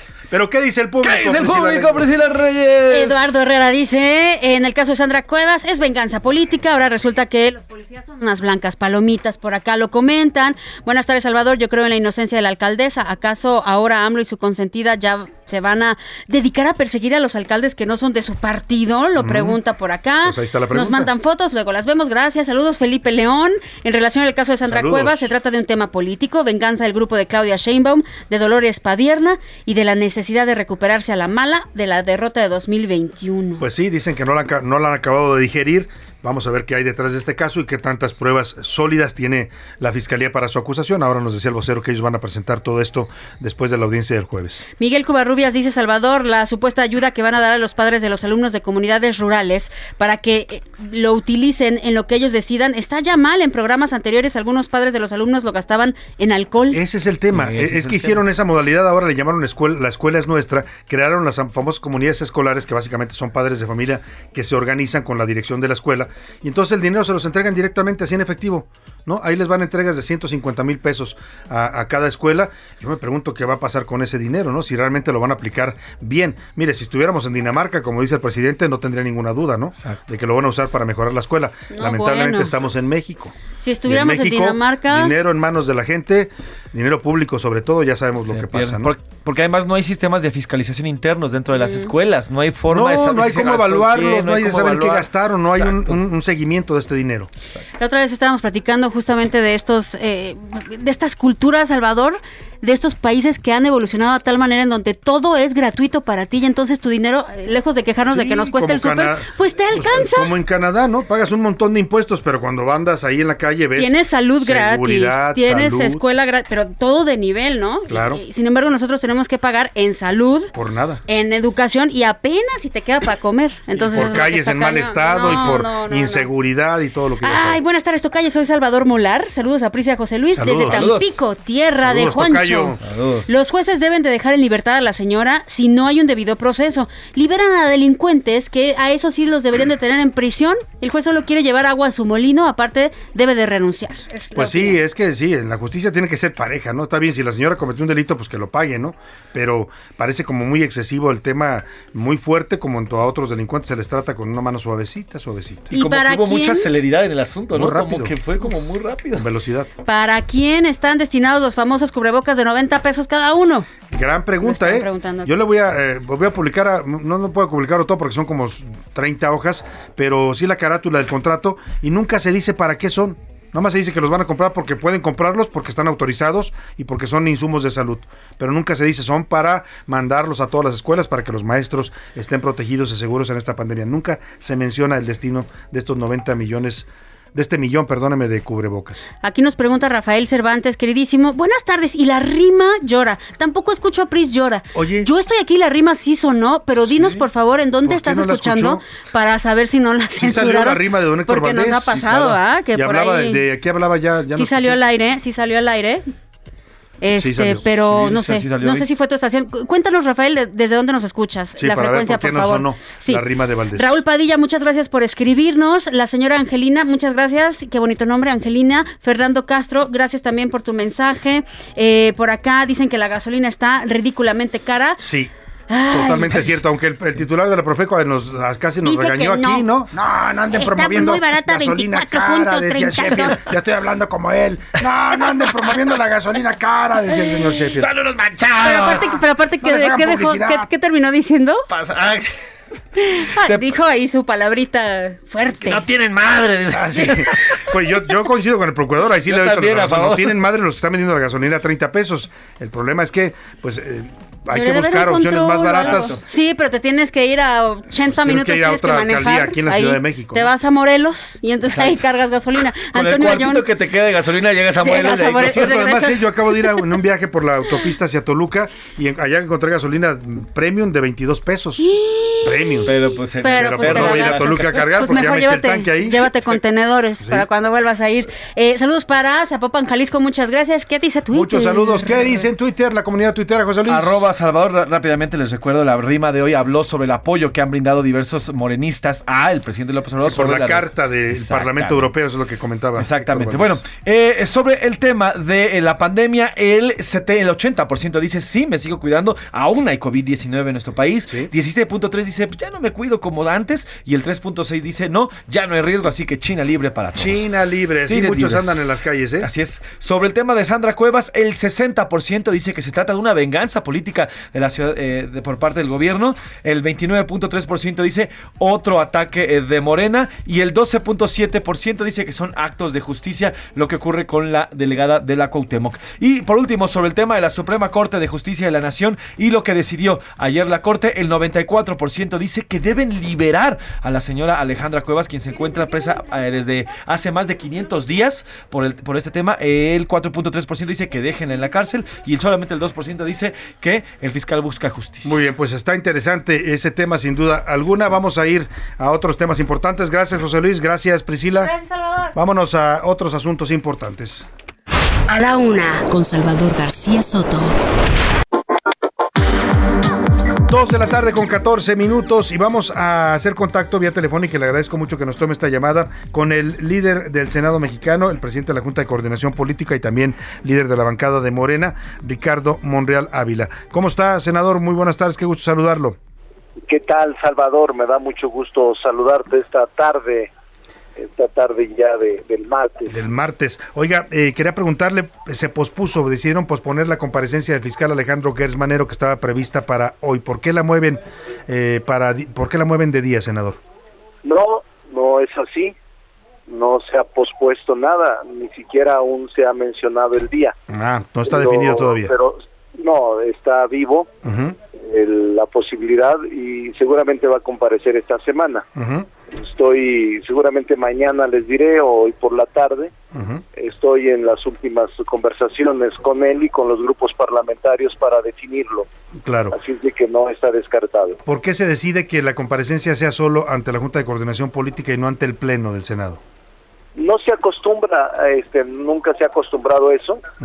Normalmente los que vienen al pleno son el secretario de Hacienda y el secretario de Relaciones Exteriores o el secretario de Gobernación, pero los demás secretarios y el fiscal siempre va a comisiones o a la Junta de Coordinación Política, así de que no se altera ningún precedente. En esta comparecencia, senador, ¿cuál es el objetivo del Senado? Por supuesto, quieren hablar de lo que pasó con estos audios eh, filtrados ilegalmente, en los que pues se escucha un fiscal que parece que está utilizando métodos no muy ortodoxos en, la, en, en un caso particular en el que además él es una parte involucrada. Normalmente este tipo de encuentros de comparecencias son de alto nivel y por la secrecía y la información que se hace, de la información que se formula, siempre es eh, lo delicado del tema y por eso solo estarán los coordinadores de grupos parlamentarios la Comisión de Justicia y el fiscal. Esa es una tradición. También cuando nos reunimos con el secretario de la Defensa Nacional o con el secretario de Marina, normalmente no tienen una amplia publicidad por lo delicado de la información, la que se tiene que llegar el Senado y sus principales coordinadores o todos sus coordinadores y el fiscal o la persona responsable de política interna o del desempeño de una función delicada que tenga encomendada para la República. Eh, de lo que se escucha en esos audios, más allá de lo que se vaya a hablar en esa, en esa reunión, como dice usted, privada, por razones también de seguridad, eh, ¿qué piensa el líder del Senado de lo que se escucha decir al fiscal? Entiendo que son grabaciones ilegales, que es producto de espionaje, pero lo que se escucha es bastante delicado. Sí, es parte de lo que habremos de analizar todo. Sin embargo, mira, mediante jurisprudencia, legislación y precedentes en materia de justicia, normalmente las pruebas obtenidas de manera ilegal, entre otras el espionaje o la grabación del video, no son tomadas en cuenta. No quiere decir que nosotros no tomemos en cuenta eso, pero le concedemos el valor probatorio correspondiente. Va a ser una eh, comparecencia, diría yo, muy certera, muy auténtica y además eh, muy eh, necesaria frente a lo que está pasando en el país y sobre todo tratándose de una institución tan delicada que es nada menos que la Procuración de Justicia en el país. Hay muchas voces, eh, analistas, eh, políticos, eh, gente de la oposición que ha salido a partir de esto a decir que el fiscal Alejandro Gers Manero debería renunciar a su cargo, que no tiene ya la autoridad ni la calidad moral para permanecer en él por todo esto que se revela en los audios. ¿Qué piensa Ricardo Monreal? No, yo no creo eso. Creo que el fiscal tiene la capacidad suficiente para decidir cuándo debe de retirarse si es que lo hace y solo hay dos mecanismos, eh, dos mecanismos. Uno, que el presidente lo remueva y que el Senado lo ah, confirme mediante mayoría simple o que el Senado lo objete. Y la otra es que él se retire voluntariamente y en ese sentido, de nueva cuenta, el Senado ah, inicia un mecanismo nuevo de nombramiento conforme a la Constitución y a la ley orgánica. En esta coyuntura de la que estamos hablando, ¿ve usted algún escenario de esos? Ninguno. Ninguno. Yo este creo que el fiscal general de la República se mantendrá. Fue electo por nueve años, si mal no recuerdo. Sí. Y así va a mantenerse. Si es que él no decide otra cosa, o si el presidente de la República eh, decide aplicar una de las causas que se cumplimenten para solicitar su remoción. Mientras tanto, él se mantendrá al frente de la responsabilidad de la Fiscalía General de la República. Muy bien, pues eh, agotado este tema del fiscal, quiero preguntarle también sobre lo que está sucediendo con el tema del Parlamento Europeo, esta carta tan polémica, eh, tan, tan cuestionada por gente incluso de la diplomacia, eh, por el lenguaje que maneja. Ha habido todo tipo de expresiones, desde las de apoyo al presidente por esta carta, como una respuesta, dicen, digna y soberana, hasta los que dicen, pues el presidente se fue a un lenguaje casi de barrio, de cantina, para responder a un organismo como es el Parlamento Europeo, que además es pues integrante de uno de nuestros principales socios comerciales. Eh, ¿Cómo se está procesando este tema en el Senado y cómo lo ven ustedes como responsables constitucionales de la política exterior? Mira, me parece que también el comunicado del Parlamento Europeo no fue comedido ni respetuoso, creo que se excedieron y hubo una respuesta en la misma magnitud de parte del Ejecutivo Federal defendiendo lo que a su, su procede respecto de la soberanía de la nación. El Senado de la República está actuando como un amigable componedor en este desencuentro probable y ha planteado un encuentro de alto nivel para poder zanjar las diferencias porque a nadie le conviene la distancia entre Europa y México. Europa se ha convertido, Salvador, en el tercer socio comercial. El segundo socio comercial es España y el primer socio comercial es el TEMEC con Canadá y Estados Unidos. Y estábamos muy avanzados. Lo que también es cierto aclarar es que existen mecanismos parlamentarios y protocolarios que debieron haberse agotado. Hay un acuerdo global que establece que en el caso de comercio, incluso de política, o de cualquier otro sistema de cooperación, eh, se tiene que consultar y se tienen que establecer a través de una comisión mixta eh, la posibilidad de analizar los acuerdos y pronunciamientos que se hagan. En este caso, el Senado no tuvo conocimiento. Yo incluso hace unas dos semanas me reuní con un grupo de parlamentarios europeos que vino a México para darle seguimiento al acuerdo global que estamos por firmar. Una actualización muy amplia que mejora la comercialización, el comercio, la cooperación, la cultura, el intercambio de mercancías. Y vamos muy avanzados, vamos muy avanzados en ambos parlamentos. Y por eso me preocupa mucho esta situación que paraliza y que deja en un compás la posibilidad de la suscripción de este acuerdo amplio en materia comercial, económica, cultural y de otro tipo para beneficio de ambas naciones, tanto la Unión Europea Como como eh, el país. Ahora, ese acuerdo es, está en riesgo por este desencuentro y también le pregunto, ¿ha hablado usted como líder del Senado con el canciller Marcelo Ebrard del tema, con el presidente, de qué se va a hacer para pues tratar de restablecer la relación y poder avanzar en la firma de este acuerdo global? Sí, claro, he estado en comunicación permanente con el canciller Marcelo Ebrard y también he estado en comunicación con el secretario de Gobernación. Desde el jueves pasado que establecí comunicaciones y también he estado en comunicación con los presidentes de comisiones de relaciones exteriores e incluso con algunos parlamentarios con los que tengo una relación de muchos años de conocimiento y amistad en Europa. Entonces eso ayuda bastante a mitigar. Hoy mismo me reuní con el embajador de Europa, tuve una conversación telefónica con el embajador europeo aquí en México y también en la misma intención de enfriar un poco la polarización y buscar mejores caminos de entendimiento y de cooperación entre ambas naciones. Y he estado en conversaciones con el canciller respecto de cómo va el ritmo de la negociación o de la posibilidad de un reencuentro eh, diplomático, parlamentario entre México y la Unión Europea. Vamos a estar muy atentos a ambos temas, tanto la comparecencia del fiscal ante la Junta de Coordinación Política del Senado, como por supuesto este acuerdo global con la Unión Europea, que también, como dice usted, tiene un carácter estratégico en las relaciones internacionales de nuestro país. Senador Ricardo Monreal, como siempre, un gusto conversar con usted. Gracias por tomarnos esta llamada. Un saludo afectuoso a todo el auditorio. Un abrazo fuerte. Nos vamos a la pausa con música. Este no seas tan cruel conmigo. No seas tan cruel conmigo,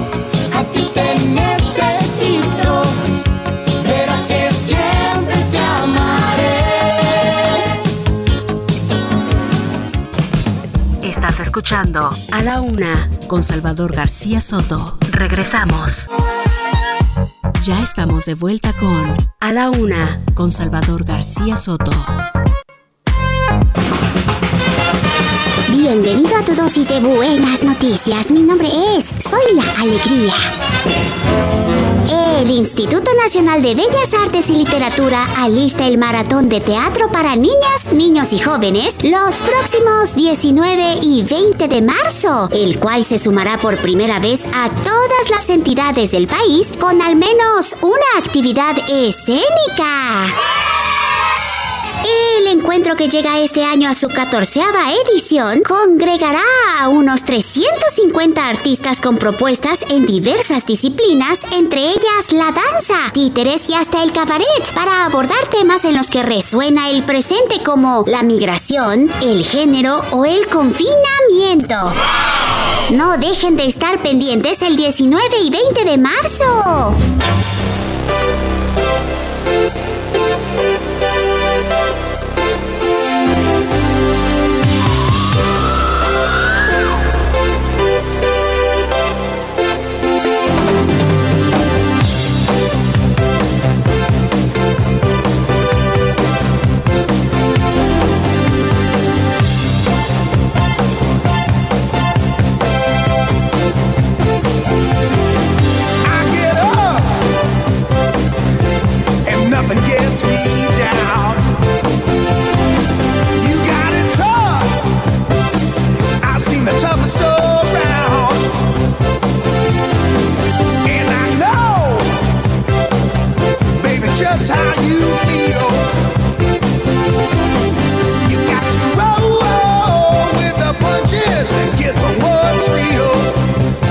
2 de la tarde con 31 minutos. Hay sonidos que identifican a una década, a una época, y este es uno de ellos. Este sintetizador de Van Halen en esta canción que se llama Jump de 1983, cuando David Lee Roth era el vocalista de la banda, es de esos que identifican a una época. Escuchemos un poco más de esta magnífica canción de Van Halen y ahora seguimos con más información aquí en la laguna.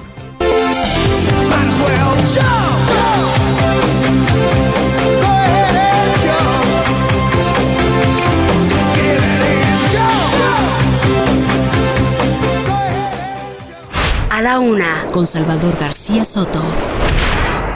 Rápidamente nos, nos escribió nuestro radioescucha eh, Rafael Cervantes. Rafael Cervantes, Rafa, tenías toda la razón, una disculpa, nos distrajimos un poco aquí en la cabina porque estábamos planeando temas de último momento de información y no nos dimos cuenta que no, no, no, se, no salió la, la rima del día de don Héctor Valdés. Aquí se la presentamos, es una rima muy interesante porque habla de todas estas expresiones. Ayer le decía, eh, los morenistas que se dicen tan diferentes, cada vez se parecen más al PRI, ¿no? Como empezaron a criticar al presidente por su respuesta y, y, y, gandalla ¿no? a la Unión Europea, eh, pues los morenistas cerraron filas, ¿no? Los diputados, los gobernadores, no, el presidente tiene razón, viva la soberanía, viva la patria, el presidente no se equivoca, nunca jamás puede, se puede equivocar. De eso habla don Héctor Valdés y su rima del día. Una disculpa por no haberla programado en el horario habitual. Ahora, la rima de Valdés o de Valdés, la rima. Hashtag AMLO no está solo.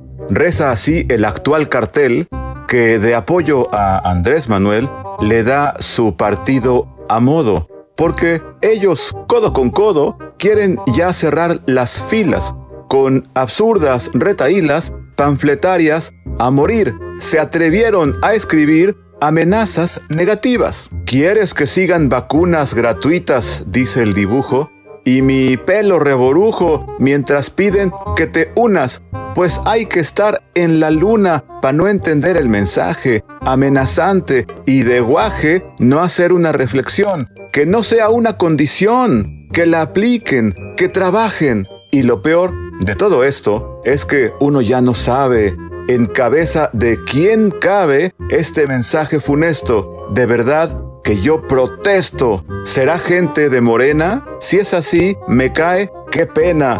Pero si es desde Palacio, barájenla más despacio. Que esté serena, Morena. Bueno, pues ahí está la rima de don Héctor Valdés, grandes, grandes eh, rimas las que hace todos los días aquí en este espacio el, eh, señor Héctor Valdés. Y vamos a otros temas, oiga, el tema del AIFA, bueno, ya está confirmando, se está confirmando ya oficialmente por, por dos temas. Uno, el, la Fiscalía de Justicia de Nuevo León está confirmando ya oficialmente la detención del Bronco y los motivos por los que se le detuvo. ¿Qué dice el comunicado de la Fiscalía de Justicia de Nuevo León, José Luis Sánchez? Comunicado, de la Fiscalía, eh, esta fecha de Monterrey, Nuevo León, dice, con respecto a la información que trascendió el día de hoy referente a la detención de Jaime Eliodoro N., la Fiscalía especializada en delitos electorales del Estado de Nuevo León informa, con fecha 15 de marzo de 2022 se dio el cumplimiento de una orden de aprehensión en contra de la persona mencionada, dictada por un juez de control y de juicio oral del Estado de Nuevo León por su probable participación en hechos con características de delitos electorales. El ordenamiento judicial fue cumplimentado por la Fiscalía Especializada en estos delitos con apoyo operativo de personal de la Agencia Estatal de Investigaciones en coordinación con oficiales de la Fuerza Civil. La persona investigada permanecerá en resguardo en un centro de reinserción social estatal, se sabe que ahorita es el, de Apodaca, a, disposición de un juez de control que resolverá esta situación. ¿Dice los delitos? No dice los delitos, nada más dice delitos, electorales en el Estado de Nuevo León, nada cual no dice tal pues cual. parece que sí apunta hacia las broncofirmas en principio, ¿no? Exactamente. Vamos a ver si no se le suman otras acusaciones ya una vez que lo tienen en prisión a Jaime Rodríguez el Bronco. Y también la otra confirmación que está haciendo es la Secretaría de la Defensa Nacional. Eh, salió a dar una conferencia de prensa para confirmar la detención del señor eh, Huevo. El Huevo. El Huevo le apodaban eh, su nombre Gerardo. Juan Gerardo, Juan Gerardo N. o Juan Gerardo Treviño. Es el nombre real de este que apodaban el Huevo, que era el líder del cártel del noreste, detenido la madrugada del lunes y que ha desatado toda una pues una guerra allá en, Nuevo Laredo para los habitantes que están viviendo horas de pánico. Confirma la Sedena que sí fue detenido y que sí fue también extraditado a los Estados Unidos. Ni hablar, se llevaron a Gerardo Treviño el huevo los gringos se lo llevaron a fuerzas, ¿no? Ni modo, se lo llevaron. Y vámonos a otro tema, el costo del, del aeropuerto Felipe Ángeles, ya lo va a inaugurar el presidente, estamos a seis días de la inauguración el próximo lunes 21 de marzo. Y bueno, eh, pues... Eh, toda la polémica que hay sobre si las vías de comunicación van a estar terminadas o no. Yo creo que to- todavía muchas de ellas van a tardar en ser terminadas, pero el aeropuerto se va a inaugurar. La noticia hoy es que el costo original se disparó de 75 mil millones que habían dicho, que novedad, ¿verdad? En México, 116 mil millones de pesos costará en total el AIFA. Milka Ramírez nos platica. Con cinco aumentos en el costo inicial de la obra, el Aeropuerto Internacional Felipe Ángeles terminará costando 116 mil millones de pesos.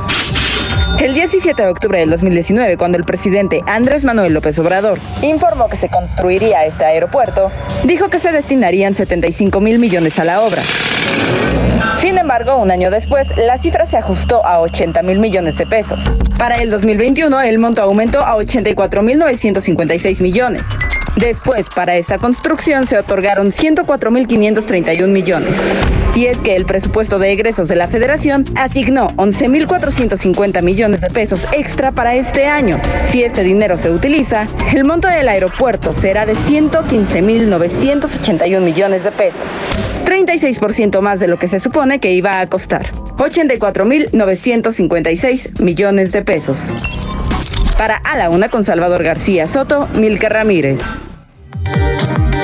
Bueno, pues ahí está, pues va a costar más de lo que habían dicho. Le decía, eso también hay que ser claro, no es nuevo, no es exclusivo de este gobierno. ¿eh? Todos los gobiernos llegan diciendo, vamos a hacer una terminal o un aeropuerto o una carretera que va a costar tanto y a la hora de la hora le suben el costo al doble. a- en este caso fue pues como un 30-40% más lo que subió el costo del AIFA del presupuesto original. Eh, incluso los ingenieros civiles dicen que esto es normal porque pues aumentan los costos de los materiales, etcétera, etcétera. ¿no? Una serie de explicaciones que dan sobre los procesos de construcción. Vamos a a otro tema, este tema de los rateros en Ecatepec. Mira, se ha detectado, se ha detectado que ahí en Ecatepec, uno de los municipios más poblados de México, pero si no es que creo que es el más poblado, no sé si tiene ya 3 o 4 millones de habitantes Ecatepec, pero es de los más poblados a nivel nacional, también es de los más problemáticos por temas de inseguridad, de servicios urbanos, etcétera. Hay un crecimiento desordenado en toda esta zona del Estado de México, ubicada al norte de la capital del país. 3 millones de habitantes tiene Ecatepec. Bueno, ahí en esa zona están eh, pues eh, asaltando con del- delincuentes, pero con armas artesanales. Sí, como la cerveza artesanal que se toma usted tan sabrosa, ahora también ya hay armas artesanales en México. No son nuevas, ¿eh? Las fabrican también los grupos del crimen organizado. Hemos visto est- estas tanquetas que hacen, ¿no? Con vehículos modificados en Cártel Jalisco Nueva Generación. Bueno, pues los delincuentes, eh, de asaltantes en Ecatepec ya le siguieron el ejemplo. Ahora están fabricando sus propias armas. Vamos con nuestro corresponsal, José Ríos, que nos cuenta esta, pues, robo artesanal, se le podría llamar en el Estado de México. Escuchemos. Salvador, te saludo con gusto a ti, a quienes nos escuchan esta tarde en el Heraldo Radio. Y bueno, te informo que la Dirección de Seguridad Pública y Tránsito de Catepec ha detectado la proliferación y el crecimiento de armas fabricadas artesanalmente. Esto para cometer asaltos en la localidad. Esto lo advirtió el presidente municipal Fernando Vilchis, quien solicitó a las autoridades estatales y federales investigar el origen y la forma en que se distribuyen dichas armas, pues afirmó que representan un riesgo para la ciudadanía. El alcalde detalló que en los últimos meses la policía municipal ha detenido a varios sujetos dedicados al robo, los cuales portaban este tipo de armas de fuego artesanal, los cuales estaban hechos con madera y tuberías, pero que son capaces de disparar ráfagas de proyectiles. Añadió que estas armas ya fueron decomisadas y entregadas a la Fiscalía del Estado de México y las cuales, pues bueno, detallaron que son un tipo de ametralladoras automáticas tipo UCI calibre 22 con acabados de madera, por lo que se cree que, bueno, son fabricadas artesanalmente. También hay que apuntar que en esta semana, eh, el pasado lunes, Salvador, pues bueno, vecinos de la colonia Luis Donaldo Colosio detuvieron a un sujeto que portaba este tipo de armamento, los cuales se encontraban dentro de una mochila y pues bueno, también se ha visto en otros casos de delincuencia dentro de esta localidad. Este es el informe que te tengo desde el Estado de México, Salvador. Buena tarde. Muy buena tarde, José Ríos. Pues ahí está lo que nos faltaba en México. Ahora fabrican sus propias armas los delincuentes, ¿no? De manera artesanal, pero matan, ¿eh? Matan igual que las de fábrica. Eso es lo delicado de este tema. Y nos habla, pues sí, de la ausencia de autoridad y de Estado de Derecho en este país donde cualquiera puede ya no solo portar un arma ilegal, sino ahora fabricar su propia arma. Y mire, de las armas artesanales que hay en Ecatepec, nos vamos a las armas de adeveras, a las que hacen en los Estados Unidos y desde donde llegan a todas partes del mundo. Uno de los destinos de las armas estadounidenses, sobre todo de manera ilegal por el tráfico y el contrabando ilegal, es México. Ya eh, sabemos de este tema, el gobierno de México interpuso una denuncia histórica en contra de 11 fabricantes de armas en los Estados Unidos a los que acusa de tener prácticas descuidadas y negligentes de sus armamentos que terminan llegando a México de manera ilegal y causando la muerte y la violencia entre los mexicanos. Esta demanda está en proceso en las Cortes de los Estados Unidos, una demanda inédita, histórica, con la, con la cual México está haciendo, pues, eh, abriendo un precedente jurídico muy importante contra las armas en los Estados Unidos. Y en ese proceso, los 11 fabricantes demandados tenían que responder al, al argumento de México. Tenían de plazo el 28 de febrero. Ellos dicen que la ley de protección de comercio legal de armas en su país les da inmunidad. México rebatió este argumento y ellos no han dado su respuesta de réplica. Diana Martínez nos cuenta. Así es, Salvador, buenas tardes. Los ocho fabricantes de armas demandados por el gobierno mexicano en Massachusetts insisten en que la ley para la protección del comercio legal de armas les da inmunidad. El gobierno mexicano ya ha señalado que esta ley no protege a esas empresas de los daños causados en el país por prácticas negligentes. Este lunes, las empresas entregaron la respuesta al escrito de réplica que presentó el gobierno de México el pasado 31 de enero. Los fabricantes de armas tenían hasta el pasado 28 de febrero para entregar su escrito, pero solicitaron más tiempo, por lo que respondieron ayer. La Secretaría de Relaciones Exteriores informó que las empresas, pues como se esperaba, cuestionaron individualmente la capacidad del gobierno mexicano de demandar en Massachusetts, así como el vínculo entre sus acciones negligentes y el daño ocasionado por sus armas en territorio mexicano. También insisten en este tema de la ley placa, conocida como placa, que les ofrece inmunidades, aun cuando los hechos delictivos ocasionados con sus armas hayan ocurrido fuera de Estados Unidos. Esta demanda, Salvador, eh, se presentó desde el 4 de agosto de 2021. En noviembre las empresas solicitaron que fuera desechada esta demanda. El 31 de enero el gobierno mexicano entrega este escrito de réplica y bueno, pues ahora las empresas responden a ese escrito entregado por el gobierno mexicano el 31 de enero.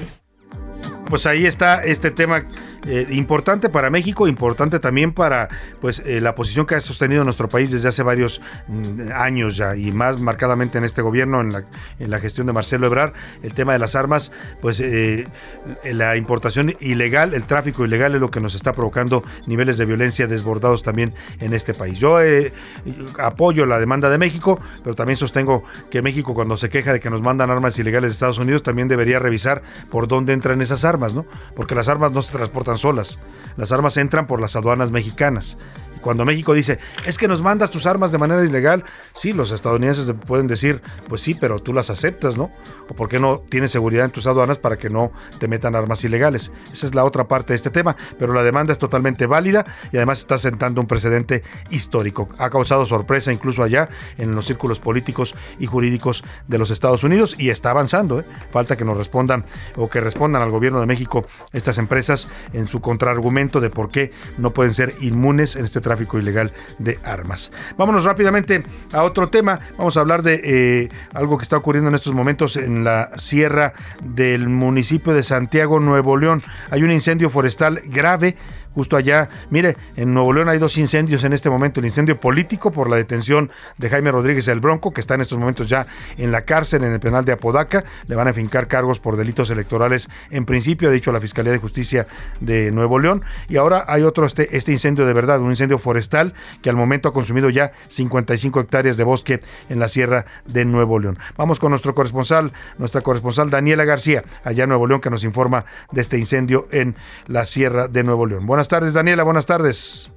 Salvador, muy buenas tardes. Pues el día de ayer, Protección Civil de Nuevo León confirmó que hay un nuevo incendio forestal en el estado, ahora en la Sierra de Santiago, en la zona conocida como Las Adjuntas. Esto pues se da en medio de un periodo de sequía y falta de agua que preocupa a las autoridades y ciudadanos de Nuevo León. Eh, una situación atmosférica que de hecho mismo Protección Civil ha denunciado que propicia los incendios en la entidad. Se reportó ahora este nuevo fuego en el área del municipio de Santiago al sur de Monterrey en lo alto de la sierra. Los cuerpos de auxilio reportaron la tarde de ayer que se logró logró visualizar la capa de humo desde la zona de Puerto Genovevo, reportada como de hecho una de las zonas más secas actualmente, por lo que se teme que el fuego se pueda propagar. Ante esto, pues se inició el día de ayer la movilización de Protección Civil del Estado, apoyados por un helicóptero para realizar sobrevuelos para determinar la extensión y magnitud del fuego. Rescatistas se movilizaron por tierra para iniciar el combate en la zona. Estamos hablando de Protección Civil del Estado y Protección Civil del municipio de Santiago, que junto con la Brigada Félix están realizando las labores de combate del fuego. Ayer se hicieron los sobrevuelos, se hizo el análisis y se inició con el combate y hoy por la mañana iniciaron nuevamente las acciones para intentar pues reducir las afectaciones. Se estima que hay unas 50 hectáreas ya eh, afectadas. Es la información que tenemos esta tarde. Muchas gracias, Daniela García. Pues grave este incendio, sin duda. Esperemos que sea rápidamente controlado allá en la sierra, en los bosques de eh, Nuevo León. Oiga, y hay una noticia, eh, ¿se acuerda usted? No sé si le suene, a ver quiénes de nuestros escuchan los, lo recuerdan. Eh, lo conocimos como Pancho Cachondo. Es su nombre real, ahora se lo voy a decir, eh, pero así fue conocido en el ámbito político. Fue diputado federal por el PAN. Eh, fue un personaje interesante, tenía propuestas políticas interesantes, pero se volvió famosísimo porque posó desnudo para una revista no me acuerdo si era la revista Cambio o en, qué, re- en la portada de una revista eh, apareció desnudo, eh, eh, desnudo, nada más tapándose, pues salva sale aparte, que dicho sea de paso tampoco se le veía mucho porque estaba muy gordito, ¿no? Entonces, el tema es que Francisco Solís Peón lamentablemente falleció en su natal Yucatán, José Luis Sánchez. Así es, este fin, perdón, ayer por la noche se confirmó la muerte, ya llevaba varias semanas de un padecimiento que lo aquejó y en la última semana se enfermó de COVID-19. Esto lo agravó en su totalidad, ya que, como bien lo dices, padecía además sobrepeso. Y bueno, este diputado se hizo famoso también porque él eh, pues impulsó de alguna manera prestaciones en favor de las personas que trabajaban en los table dance. Por eso es que se le pone el Pancho Cachondo o el Diputable, porque apoyaba y además él decía que acudía asiduamente Sí, a estos defender negocios. a las mujeres que trabajaban en estos- Exactamente. en estos giros. Eh, lamentablemente falleció este diputado. Eh, él, él era uno de los pupilos, un alumno intelectual de Carlos Castillo Sí, Peraza. sí, sí, sí. El caso que, y no era también- un tipo tonto, ¿eh? era un No, tipo no. políticamente estructurado. Eh, se volvió más famoso, decía yo, por esta fotografía que se publicó de él en, esta, en la portada de esta revista.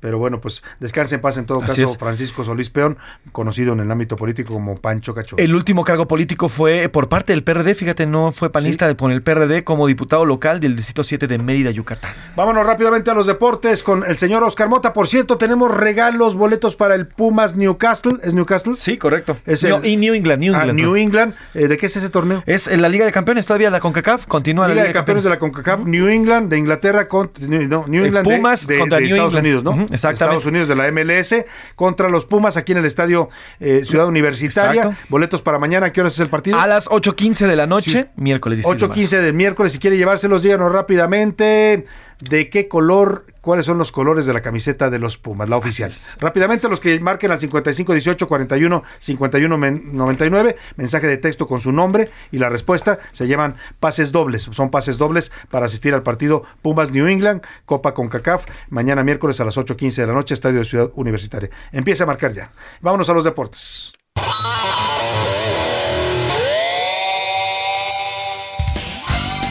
Oscar Mota, ¿cómo estás? Muy buena tarde.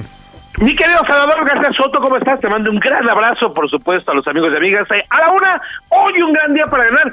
Lo que sí está de miércoles no es precisamente el partido, es el marcador que van a enfrentar los Pumas mañana, mi querido Salvador, porque van, prendi- van perdiendo 3 a 0 contra New England. Entonces, ah, está difícil, obviamente, dar la vuelta. Es un partido ya eliminación directa por esta Conca Champions, que obviamente, bueno, otorga estos boletos para Mundial de Clubes. Y ahora, pues ya iniciando, obviamente, la sección, y ya, y ya que empezamos con ese tema, pues eh, la MLS de los Estados Unidos tiene una oportunidad importante de dar un golpe sobre la mesa y de calificar a uno de sus equipos a este torneo, que no lo ha hecho en 20 años. New England tiene este eh, triunfo de 3 a 0 sobre Pumas. El León también tiene encima una losa muy pesada de 3 a 0. Cruz Azul fue el único equipo que ganó eh, su partido la semana pasada contra el equipo de la MLS. Entonces, pues vamos a ver cómo se pone, obviamente, este tema. Y siguiendo con el panball, mi querido Salvador, amigos, pues hoy sí les traigo una efeméride, pero yo sé, me la gané. Van a decir, pues, apa, efemérides que me traes hoy considero que es importante ya que hoy, hace dos años, un 15 de marzo del 2020, Cruz Azul le ganó 1-0 al América en la cancha del Estadio Azteca y ese fue el último partido, entre comillas, con una normalidad que teníamos, porque a partir de ese momento se suspendió la liga, se suspendieron obviamente partidos, nos cayó la pandemia, pero sí con todo, a todos los seres humanos, y entonces hoy exactamente hace dos años nos cayó este tema con eh, la Liga MX, se terminó suspendiendo y pues ya todos estos cambios que eh, nos hemos tratado de acostumbrar, nos hemos adaptado, pues no solamente en la vida diaria, sino por supuesto en la industria deportiva. Para finalizar, mi querido Salvador, algo bien interesante porque está la agencia libre de la NFL, lo describías hace rato muy bien, este mercado de piernas, yo no podría entrar a menos que me rasurara por ahí, pero bueno, la realidad Yo, yo nadie- creo que no, no- nadie pagaría por tus piernas, Oscar Mota. Ahí. Podría ser eh, una, una pollería, una Bueno, pollería. tal vez, ser, sí, ¿no? tal vez alguna salchichonería. Como menudencias, tal vez.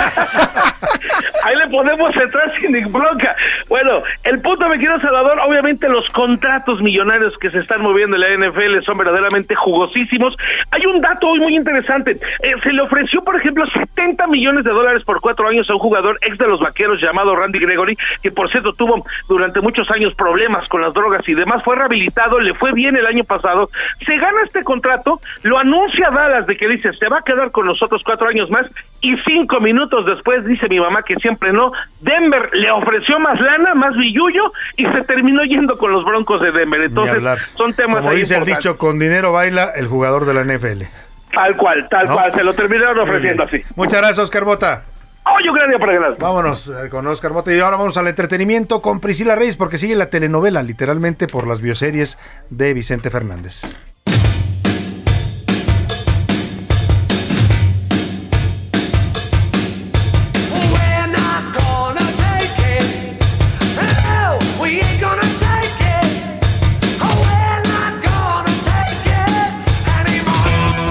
Otro de los éxitos ochenteros, Priscila, además uno de los éxitos de MTV, de los videos más vistos en MTV. Muy, muy buena canción, Salvador. Quiet Rider, Quiet Rider, no, ¿cuál Quiet Rider? Twisted Sister, We're Not Gonna Take Twisted It. Sister, Le sí. estamos escuchando porque hoy es el cumpleaños justamente del vocalista de Dee Snyder, una persona muy importante en el rock, porque Sí. él ha sido activista por los derechos eh, de autor de los rockeros, pero también por la no censura del rock Sí. cuando en la década de los 80 empezaron con Además, estas ahora censuras, en varias redes sociales. Sí, por supuesto, con una rubia cabellera muy grande. Él cumple 67 años, Dee Snyder. ¡Feliz cumpleaños! Dee. Por eso estamos escuchando. Bueno, la actualización. Me da, tengo unos segundos para darles la, minuto, actualización minuto, de lo que ha pasado con Chente, pero se están manteniendo estas posturas entre el abogado de la familia Fernández y los de Televisa. Siguen diciendo del abogado de la familia Fernández que tienen ya por, por, por parte de autoridades, tal cual, le- una sanción que va a ser Por haber estrenado la serie. por haber estrenado la serie de Salvador porque les dijeron que no podían transmitirla y Televisa dicen que no han recibido absolutamente nada. He escuchado al abogado de la familia Fernández que dice, a ver, están muy tramposos porque no ha recibido nada Univisión, que es el que también está coproduciendo esta, esta serie, pero en diferentes direcciones legales de Televisa ha llegado este requerimiento Oye. que no tiene nada que ver. Televisa dice que es censura, mientras que la familia Fernández dice que simplemente Violación está de derechos de violación. autor. Así es, y Ahora, competencia desleal. Lo que vi ayer no me gustó para nada la actuación de Pablo Montero, ¿eh? Nada que ver con Vicente Fernández. Ya, Ni en la caracterización, ni en la voz, ni en el Y tono. mucha ni gente está diciendo eso, está muy telenovelero el Muy, asunto, muy, pero muy- bueno. muy falso. Nos vamos a que pase una excelente tarde. Provecho. Aquí lo esperamos mañana a la una. García Soto. Un encuentro del diario que piensa joven con el análisis y la crítica. A la una con Salvador García Soto. De lunes a viernes de 1 a 3 de la tarde.